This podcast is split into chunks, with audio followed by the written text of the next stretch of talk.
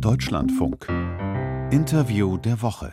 Aus unserem Hauptstadtstudio begrüßt Sie diesmal mit einer Aufzeichnung schon am Donnerstagnachmittag Gudela Geuter. Mir gegenüber sitzt Marco Buschmann, FDP, der Bundesminister der Justiz. Herr Buschmann, Ihre Partei bewegt sich nach den letzten Umfragen zwischen 5 und 7 Prozent. Das ist kein sicherer Abstand zur 5-Prozent-Hürde. Was machen Sie falsch? Liegt das daran, dass die FDP, wie manche in ihrer eigenen Partei sagen, zu sehr als Dagegenpartei wahrgenommen wird? Also wir haben ja sehr viele Dafür-Themen, um die wir uns kümmern. Und FDP war schon immer ein Thema für Menschen mit starken Nerven. In der letzten Legislaturperiode hatten wir auch schon schlechtere Umfragewerte und haben dann unser Wahlergebnis trotzdem verbessert. Deshalb empfehle ich uns einfach gute Arbeit machen, erfolgreich sein fürs Land in der Regierungsfunktion, die wir ausüben. Und dann wird es auch bei der nächsten Bundestagswahl ein gutes Ergebnis geben. Es gibt ja tatsächlich Stimmen in Ihrer Partei, Johannes Vogel zum Beispiel, die einfordern, dass Sie mehr positiv als Partei wahrgenommen werden, die auch eben gestalterisch etwas bewegt. Naja, also wenn Sie mal auf meinen Themenbereich schauen, ich tue etwas für Planungsbeschleunigung als erster Minister mit einem konkreten Gesetzgebungsvorschlag. Ich gehe die Gesellschaftspolitik an mit dem Namensrecht, mit dem Familienrecht, also Gestaltung, wo man hinschaut. Und deshalb finde ich, das ist überhaupt kein Widerspruch zu dem, was Johannes Vogel sagt. Wir wollen was bewegen. Wir sind eine Reformkoalition. Wir haben das Motto, mehr Fortschritt wagen. Aber wenn ich mir meinen Tätigkeitsbereich anschaue, glaube ich, wirft man mir ja eher vor, zu viel zu machen als zu wenig. Bei der Vorratsdatenspeicherung werfen Ihnen Kritiker auch aus der Ampelregierung Blockade vor, weil sie sich gegen die Speicherung von IP-Adressen wehren. Bundesinnenministerin Nancy Faeser dringt in dieser Woche erneut auf Speicherung. Na, ist ja genau andersrum. Der Europäische Gerichtshof hat ja gesagt, Vorratsdatenspeicherung ist eine Verletzung unserer Grundrechte, jedenfalls so, wie wir es bislang in Deutschland gemacht haben. Und ich schlage ja gerade ein Instrument mit Quick Freeze vor, das den Ermittlern ein Ermittlungsinstrument in die Hand gibt. Die haben ja jetzt nichts in dem Bereich, weil es eben rechtswidrig ist, mit dem sie arbeiten können und wo feststeht, wo auch die Kritiker sagen, das ist, steht in jedem Fall im Einklang mit der Verfassung und mit den europäischen Grundrechten. Und das, was einige da diskutieren, ist schlichtweg ein Verstoß auch gegen den Koalitionsvertrag, denn wir haben uns ja im Koalitionsvertrag geeinigt, dass wir die Vorratsdatenspeicherung beenden und all das, was vorher im Anwendungsbereich der Vorratsdatenspeicherung war, nur noch anlassbezogen machen. Und das ist genau mein Vorschlag. Und das klingt jetzt sehr technisch, aber ich will mal eins sagen. Die Grundidee unserer Strafprozessordnung für alle Ermittlungsinstrumente, die es gibt, ist immer, wir lassen die Menschen in Ruhe, wir haben keinen Generalverdacht gegen alle Bürger, sondern wir können dann ermitteln, wenn es einen konkreten Anlass gibt, Verdachtsmomente. Und das meinen wir mit Anlassbezogenheit und genau das setze ich um. Aber nun hat der, zumindest der Europäische Gerichtshof ja für die IP-Adressen eine Speicherung zugelassen, eben mit dem Argument, dass das für die Aufklärung von Straftaten, die im Internet begangen wären, eben besonders wichtig wäre. Naja, er hat nicht dafür plädiert, sondern er hat gesagt, er hat eine ganz kleine das Lücke auf. Es wäre möglich. Und zwar, das ist ganz wichtig, das gehört dazu, für den unbedingt notwendigen, also mindestmöglichen Zeitraum. So, und jetzt kommen wir zu folgendem Problem. Seit fast 20 Jahren sind wir auf der Suche nach Umsetzung der Vorratsdatenspeicherung, die mit dem Grundgesetz und den europäischen Grundrechten vereinbar sind. Seit fast 20 Jahren sind Regierungen immer wieder gescheitert, weil immer sozusagen ein zu viel an den Tag gelegt wurde. Jetzt haben wir hier wieder zwar ein kleines Tor, das auf ist, aber kein Mensch weiß, wie weit es ist, weil einem niemand sagen kann, was ist eigentlich dieses Minimum. Es gibt ja Vorschläge, das sechs Monate zu machen. Da glaube ich, würden wir wieder vor den Gerichten scheitern. Und mein Wunsch ist einfach nur, dass wir diesen 20 Jahre währenden Streit, der alle in den Wahnsinn treibt. Die betroffenen Unternehmen, die das machen müssen, die Ermittler, die nicht wissen, wann sie endlich mal was Verlässliches in der Hand haben und die Bürgerinnen und Bürger, die Sorge haben, dass ihr Privatleben überwacht wird. Lasst uns diesen 20 Jahre währenden Streit doch einfach beenden. Alle sagen, dass mein Vorschlag in jedem Fall rechtssicher ist und Rechtssicherheit und Verlässlichkeit sind im Rechtsstaat auch ein Wert an sich und dafür plädiere ich. Nun sagen Sie, dieser Streit ist alt. Dieser Streit ist so alt, dass wesentliche Protagonistin darin ihre Vorvor- oder noch Vorgängerin war, nämlich ihre Parteifreundin Sabine Leuthäuser-Schnarrenberger, die ja erstmals einen Entwurf für dieses Quick Free Freeze-Verfahren vorgeschlagen hat. Wir sollten vielleicht noch mal dazu sagen, das bedeutet also, die Daten, die in dem Moment da sind, die aber nicht auf Geheiß des Staates gespeichert wurden, werden in dem Moment, äh, sobald die Ermittler eben merken, dass sie sie brauchen, eingefroren und für die Zukunft wird eingefroren. Aber selbst Frau Leuthauser-Schnarrenberger hat in ihrem Vorschlag für ein solches Quick-Freeze-Verfahren eine Speicherung von IP-Adressen für mehrere Tage vorgesehen. Auch eben mit dem Argument, dass der Eingriff da nicht so tief gehe wie zum Beispiel bei Telefonverbindungs- oder Standortdaten.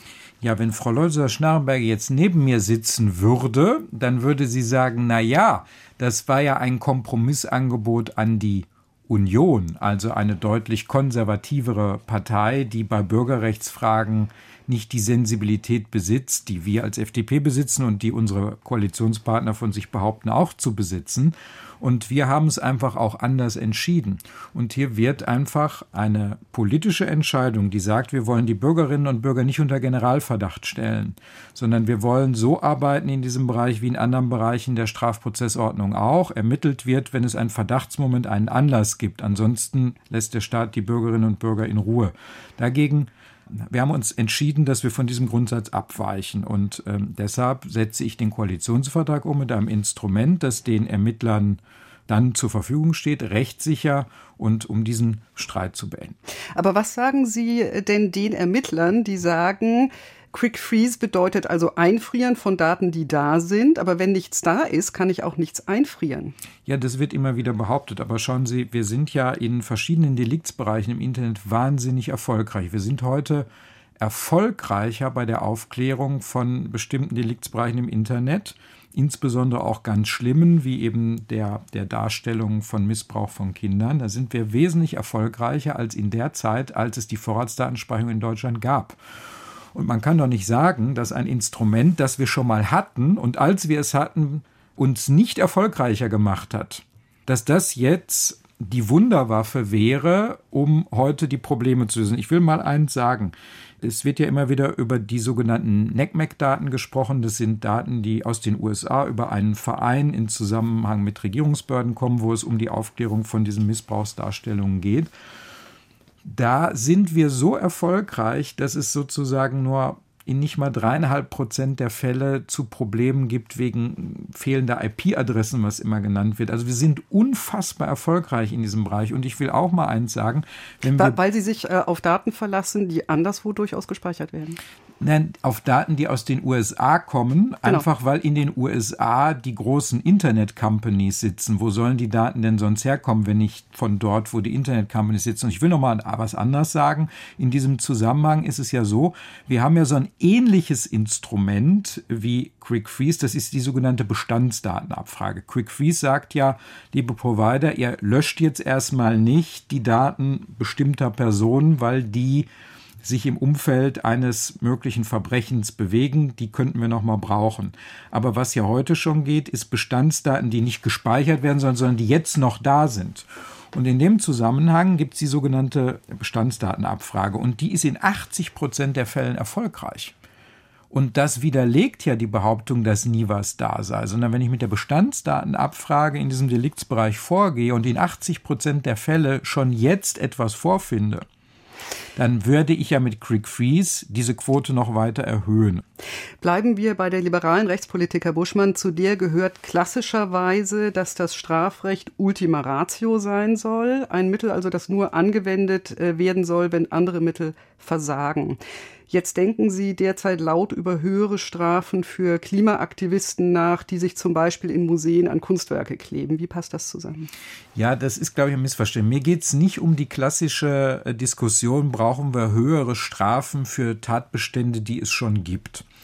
Wir haben mit der Nötigung, mit der Sachbeschädigung und auch den Straftatbeständen der fahrlässigen Körperverletzung etwa eigentlich Instrumente, die vieles von dem abdecken, was wir da auf der Straße erleben. Gefährlicher Eingriff in den Straßenverkehr. Auch das gibt es, auch Behinderung von Rettungskräften. Also es gibt eine ganze Reihe von Tatbeständen, äh, die da zur Verfügung stehen. Die wenden die Gerichte auch an. Und bei dem, was, sagen wir mal, auf der Straße von den, ich nenne sie jetzt mal Klimaklebern passiert, da gibt es jetzt auch Urteile. Die sind, die fallen im Süden der Republik ein bisschen höher aus. Da, also in Stuttgart hat man da so, kriegt man, fängt man sich dann so 110 Tagessätze. In Berlin sind es dann eher 20. Aber damit können die Gerichte umgehen und da will ich auch gar nicht reinreden. Mir geht es um was anderes. Mir geht es nicht um höhere Strafen für schon bestehende Tatbestände, sondern ich finde, das, was da in den Museen stattfindet, das darf man nicht verharmlosen, weil dieses äh, Bewerfen von wirklich herausragenden Kunstschätzen mit Tomatensuppe, Kartoffelbrei, Öl und so weiter, das führt im Moment dazu, dass private Mäzene sich überlegen, ob sie öffentlichen Kunstsammlungen noch ihre Werke zur Verfügung stellen können. Das führt zu der Frage, ob öffentliche Museen ihre besten Stücke im Depot verbergen. Das führt zu der Frage, ob das knappe Geld, das wird ja nicht mehr werden, im Moment ist das Geld ja sehr knapp, in den Museen in Sicherheit statt in Kunst investiert werden kann. Und das ist ein Angriff auf ein Versprechen unseres sozialen Rechtsstaates, unseres Kulturstaates, nämlich, dass wir auch normalen Menschen Zugang zu hochwertiger Kunst und Kultur ermöglichen. Und wenn jetzt die Gerichte, ich bin sofort fertig, bisschen längerer Gedanke, wenn jetzt die Gerichte sagen, okay, wir können das erfassen als versuchte Sachbeschädigung, dann ist das in Ordnung dann hat man eine Antwort des Rechtsstaates darauf.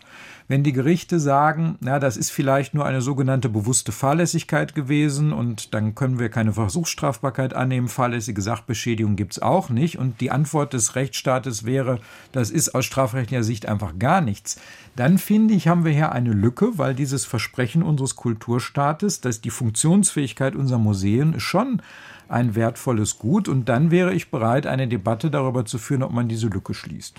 Bayern löst das Problem präventiv mit bis zu 30 Tagen Gewahrsam vor einer möglichen Tat. Die Möglichkeiten mit sehr viel geringeren Tagen, um die es da gibt, gibt es auch in anderen Ländern. Ja, das, also ich will jetzt gar nicht zu rechtssystematisch werden. Das ist tatsächlich was völlig anderes. Also die Strafe ist immer eine Reaktion auf etwas, was schon vollendet wurde. Also die Strafe schaut in die Vergangenheit.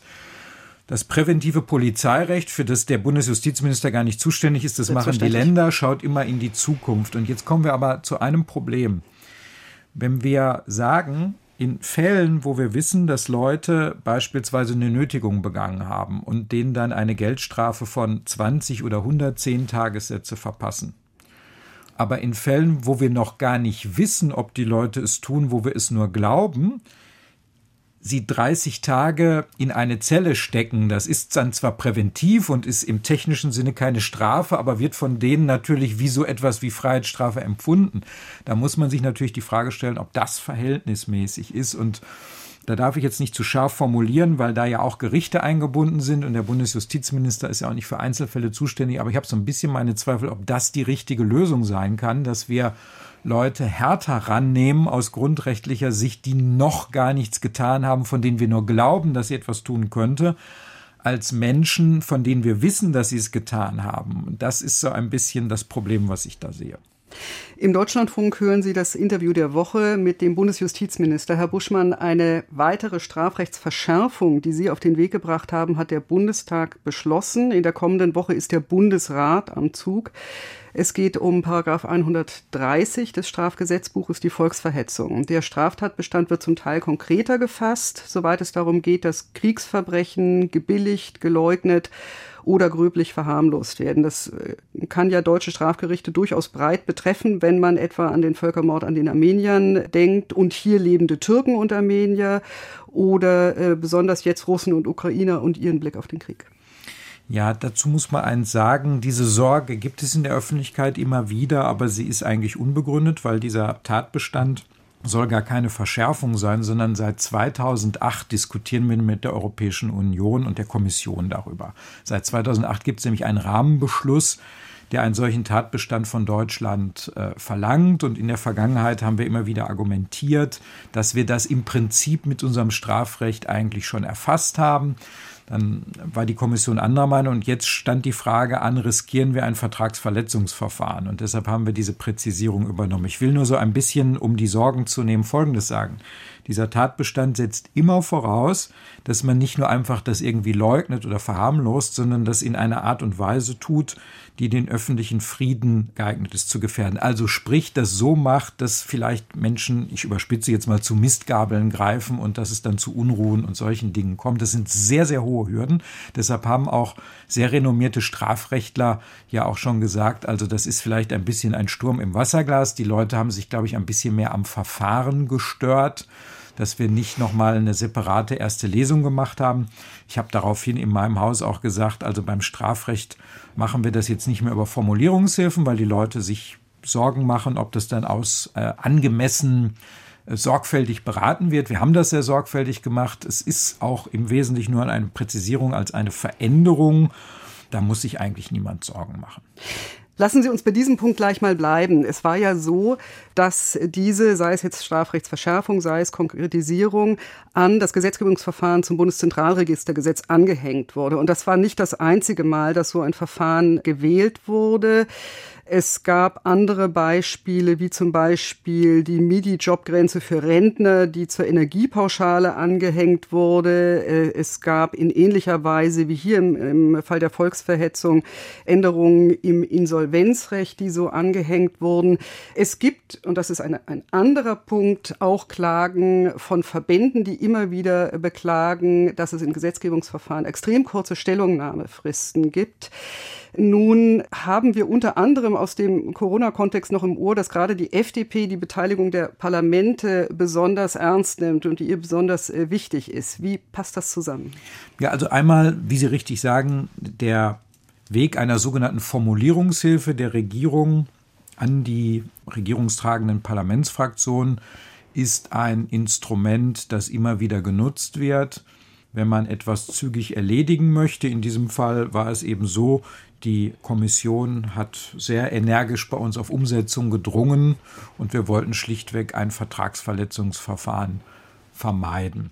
Es ist aber nicht so, dass dieses Verfahren dem Parlament Rechte abschneidet, weil ja die Parlamentsfraktionen selber entscheiden können, ob sie das akzeptieren oder nicht. Und es wäre völlig in Ordnung gewesen, wenn die Parlamentsfraktionen gesagt hätten, nee, das möchten wir in einem anderen Verfahren machen oder das möchten wir in der Sache auch nicht. Sie haben zu Zeiten der Opposition auch eben ganz besonders Wert gelegt auf auch die Einbindung der Opposition und Sie haben sich im Koalitionsvertrag auch gute Gesetzgebung vorgenommen. Sie sehen da also keine Defizite bei der Ampel. Naja, also ich habe noch niemanden gehört, der jetzt sagt, das ist ein schlecht gemachter Tatbestand gewesen, sondern es hat sich mehr so ein bisschen am Verfahren aufgegangen. Das nehme ich auch ernst, das nehme ich auch ernst. Aber die Sache selber, die Argumente, die ich da gehört habe, die überzeugen ja deshalb nicht, weil diese Hürde mit der äh, den öffentlich Frieden gefährdenden Art und Weise, sagen eigentlich diejenigen, die sich damit beschäftigen, ist eine so hohe Hürde, dass es praktisch eigentlich keine Auswirkungen gibt. Deshalb ist es vielleicht auch ein bisschen ein Sturm im Wasserglas. Ja, aber es kann ja schon mal Auswirkungen geben. Man kann sich das ja, also wir haben eben von ähm, Russen und Ukrainern in Deutschland gesprochen. Es ist ja schon denkbar, dass im Rahmen von Demonstrationen der Fall mal auftauchen wird. Und da haben sie es jetzt den Gerichten schwerer gemacht, als das auch nach den EU-Vorgaben, die Sie angesprochen, nötig gewesen wäre. Das zumindest sagen Fachleute, die meinen, man hätte sagen können, man beschränke sich auf solche Taten, die ein internationales Gericht schon mal festgestellt hat. Und jetzt müsse möglicherweise ein kleines erstinstanzliches Strafgericht Beweis einholen über Kriegsverbrechen in der Ukraine. Nein, das muss es allenfalls in zumutbarer Art und Weise, weil eine Grundregel unseres Rechtsstaates ja lautet in dubio pro reo. Also wenn der Staat seinen Strafanspruch behauptet, dann ist er in der Beweislast. Und wenn das Gericht sagt, ich kann das gar nicht feststellen, dann wird das immer zugunsten des Angeklagten ausgehen. Also wir müssen uns keine Sorgen machen, dass da Menschen jetzt damit rechnen müssten, äh, ins Gefängnis zu wandern oder eine Geldstrafe zu bekommen, weil die Gerichte da nicht gut ermitteln. Das geht immer dann zugunsten des Angeklagten. Das ist auch ganz wichtig im Rechtsstaat. Deshalb glaube ich, dass wir da in Wahrheit keine Probleme bekommen werden. Mir ging es dabei auch eher um die Belastung der Gerichte, aber bleiben wir trotzdem noch mal bei äh, den Kriegsverbrechen in der Ukraine. Sie setzen sich ja sehr ein für die Verfolgung, auch mit deutscher Hilfe und möglicherweise auch in Deutschland. Sie sind deshalb nach Kiew gefahren, nach Washington. Sie haben Mittel für ein drittes Referat beim Generalbundesanwalt zugesagt, das sich unter anderem um Strukturermittlungsverfahren kümmert. Und gleichzeitig ist ja klar, nur ein Bruchteil der Taten und der Täter wird einmal vor Gericht kommen. Warum ist das trotzdem so wichtig? Schauen Sie, wenn Sie sich mit der Frage beschäftigen, was Kriegsverbrechen, das ist so ein Wort, das spricht man so einfach aus, was das konkret bedeutet. Das bedeutet, dass beispielsweise Russland gezielt Infrastruktur zerstört, Kraftwerke zerstört und dass Menschen in der Ukraine möglicherweise in einem Winter bei minus 30 Grad ohne Strom, ohne Energieversorgung sind. Das wird unter Kranken, Alten, Kindern möglicherweise ein Massaker anrichten. Und es muss der Anspruch der internationalen Rechtsgemeinschaft sein, dass wir da nicht wegschauen. Wir haben als Deutschland meiner Meinung nach da eine besondere historische Verantwortung. Das ist auch der Grund, warum wir das sogenannte Weltrechtsprinzip in unserem Strafrecht verankert haben. Und wir haben das bedeutet eben, wir können auch Verfahren führen gegen nicht-deutsche Täter, die nicht-deutsche Opfer auch außerhalb Deutschlands mit, mit Kriegsverbrechen geschädigt haben. Und wir haben das in der Vergangenheit immer wieder getan. Wir haben immer wieder bewiesen, dass es geht. Und das ist ein wichtiges Signal. Das Signal ist nämlich, dass Kriegsverbrecher sich nirgendwo auf der Welt sicher fühlen können, erst recht nicht in Deutschland. Das ist wirklich ein ganz wichtiges Signal. Da, da kriegen wir auch sehr viel Zuspruch auf der ganzen Welt. Und da gibt es sehr viel Respekt vieler NGOs, auch vor den großen Anstrengungen, die Deutschland da unternimmt. Und wie gesagt, ich bin der festen Überzeugung, das ist auch ein Stück Verantwortung aus unserer Geschichte, äh, die wir dort übernehmen müssen. Und nun gibt es große Zweifel daran, ob es aus verschiedenen Gründen, ob es möglich sein könnte, insbesondere die Spitze, das heißt vor allem eben auch Wladimir Putin, insbesondere vor den Internationalen Strafgerichtshof zu bringen. Setzen Sie sich für ein Sondertribunal ein? Also zunächst einmal muss man sagen, nach unserem deutschen Strafrecht, nachdem wir jetzt vor den Oberlandesgerichten beispielsweise Folterknechte von Assad oder so verurteilt haben, da können wir kein Ermittlungsverfahren gegen Wladimir Putin durchführen. Das ist aber nichts Besonderes, sondern den deutschen Strafverfolgungsbehörden ist es durch Recht verboten, aktive Staatsoberhäupter oder Außenminister sozusagen gegen die strafrechtlich zu ermitteln. Das ist ein Grundsatz. Dieser Grundsatz gilt für den Internationalen Strafgerichtshof nicht. Da gibt es aber andere Beschränkungen. Der Internationale Strafgerichtshof kann gegen Wladimir Putin vorgehen, wenn er nachweisen kann oder wenn es Verdachtsmomente gibt, dass Wladimir Putin Verbrechen gegen die Menschlichkeit auf den Weg gebracht hat. Aber nicht wegen des Angriffskrieges. Genau, und die Debatte, die im Moment geführt wird, da geht es um die Frage des Angriffskrieges, weil das äh, dort nicht ähm, erfasst ist. Es gibt auch noch andere Modelle. Ich höre, dass im Moment auch darüber nachgedacht wird, ob die ukrainische Strafjustiz, die ja dieses Crime of Aggression, also diesen Angriffskrieg unter Strafe gestellt hat, ob sie das auf ein internationales Gremium überträgt. Also da gibt es sehr viele, auch rechtlich sehr komplizierte Diskussionen. Für die Bundesregierung ist im Moment eins wichtig. Wir haben im Moment den Eindruck, dass es sehr viel Skepsis gegenüber dem Strafgerichtshof gibt, insbesondere aus dem globalen Süden, weil sehr viele afrikanische Staaten sagen, also wenn es um Kriegsverbrechen in Afrika ging, dann war der, ist der Internationale Strafgerichtshof gut genug und sobald es bei euch in Europa zu solchen Fällen kommt, wollt ihr was Besonderes haben. Und das erhöht natürlich die Skepsis. Und wir wollen unbedingt den Internationalen Strafgerichtshof stärken, weil das wirklich eine Errungenschaft ist. Und wie wir diese Dinge zusammenbringen können, den Internationalen Gerichtshof einerseits zu stärken, aber auch dafür zu sorgen, dass es natürlich ein großes Bedürfnis gibt, äh, auch die Kriegsverbrechen, die von der russischen Führung möglicherweise, ich muss das so vorsichtig formulieren, weil wir ja auch im Strafrecht den Grundsatz haben, dass bis zur Verurteilung niemand schuldig ist. Das gilt auch äh, für Kriegsverbrechen. Hm, dass wir natürlich das Bedürfnis haben, dass da alle Verantwortlichen auch einer Strafe zugeführt werden, das kann ich sehr gut verstehen. Und äh, im Moment versuchen wir so viel wie möglich mit dem Internationalen Strafgerichtshof äh, zu erledigen. Wie geht es in dieser Frage weiter?